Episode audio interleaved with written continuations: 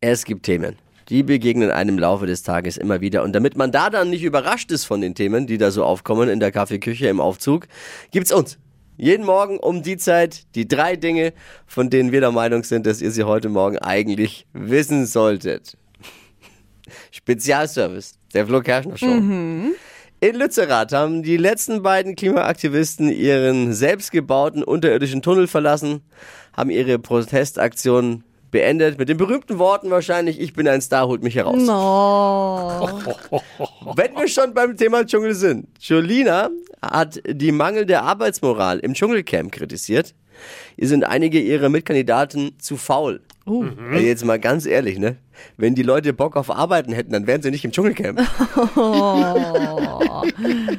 es wird sehr viel gestritten im Dschungelcamp. Ich war, habt ihr es gesehen? Ich guck dir jetzt, ich guck, ich muss gestehen, ich habe gestern geguckt. Ja, ich gucke auch immer wieder rein. Keine muss ich einzige sagen. Folge bislang. Aber es ist mal wieder schön, weil es wird viel gestritten, darum Ja. geht's ja auch. Äh, Aber so wird's mit dem Weltfrieden halt auch nichts, ne?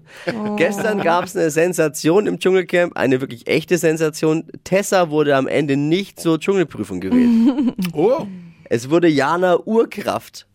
Und das, bei, also die, ne? Ich, Ja. Also ich habe ja schon viele Menschen kennengelernt, aber die ist ein Spezialfall. Verrückte Frau. Also es reicht gar nicht verrückt. Wirklich. Und auch unangenehm. Aber genau deshalb wurde sie wahrscheinlich dann von den Zuschauern zur Dschungelprüfung gewählt. Sie hat es gelassen aufgenommen, weil die größte Dschungelprüfung für sie ist sowieso Verena Kehrt. Chichi hat gestern beim Knoten öffnen, das war die Dschungelprüfung, gesagt, dass er schon äh, mit dem Schuhe zubinden Probleme hätte.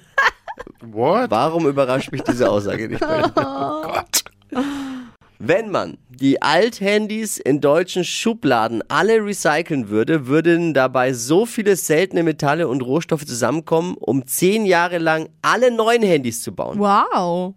Was noch krasser ist, würde man alle deutschen Schubladen recyceln, hätte man Holz, um alle Schubladen mit Holz zu versorgen. Insgesamt haben die Althandys nach aktuellen Berechnungen einen Wert von 240 Millionen Euros. Krass. Davon könnte man sich glatt äh, zwei funkelnagelneue iPhone 14 Pro kaufen. Das waren sie, die drei Dinge, von denen wir der Meinung sind, dass ihr sie heute Morgen eigentlich wissen solltet. Ein Service der Flo Kerschner Show. Ready für den Dienstag? Yes. Ich bin heiß.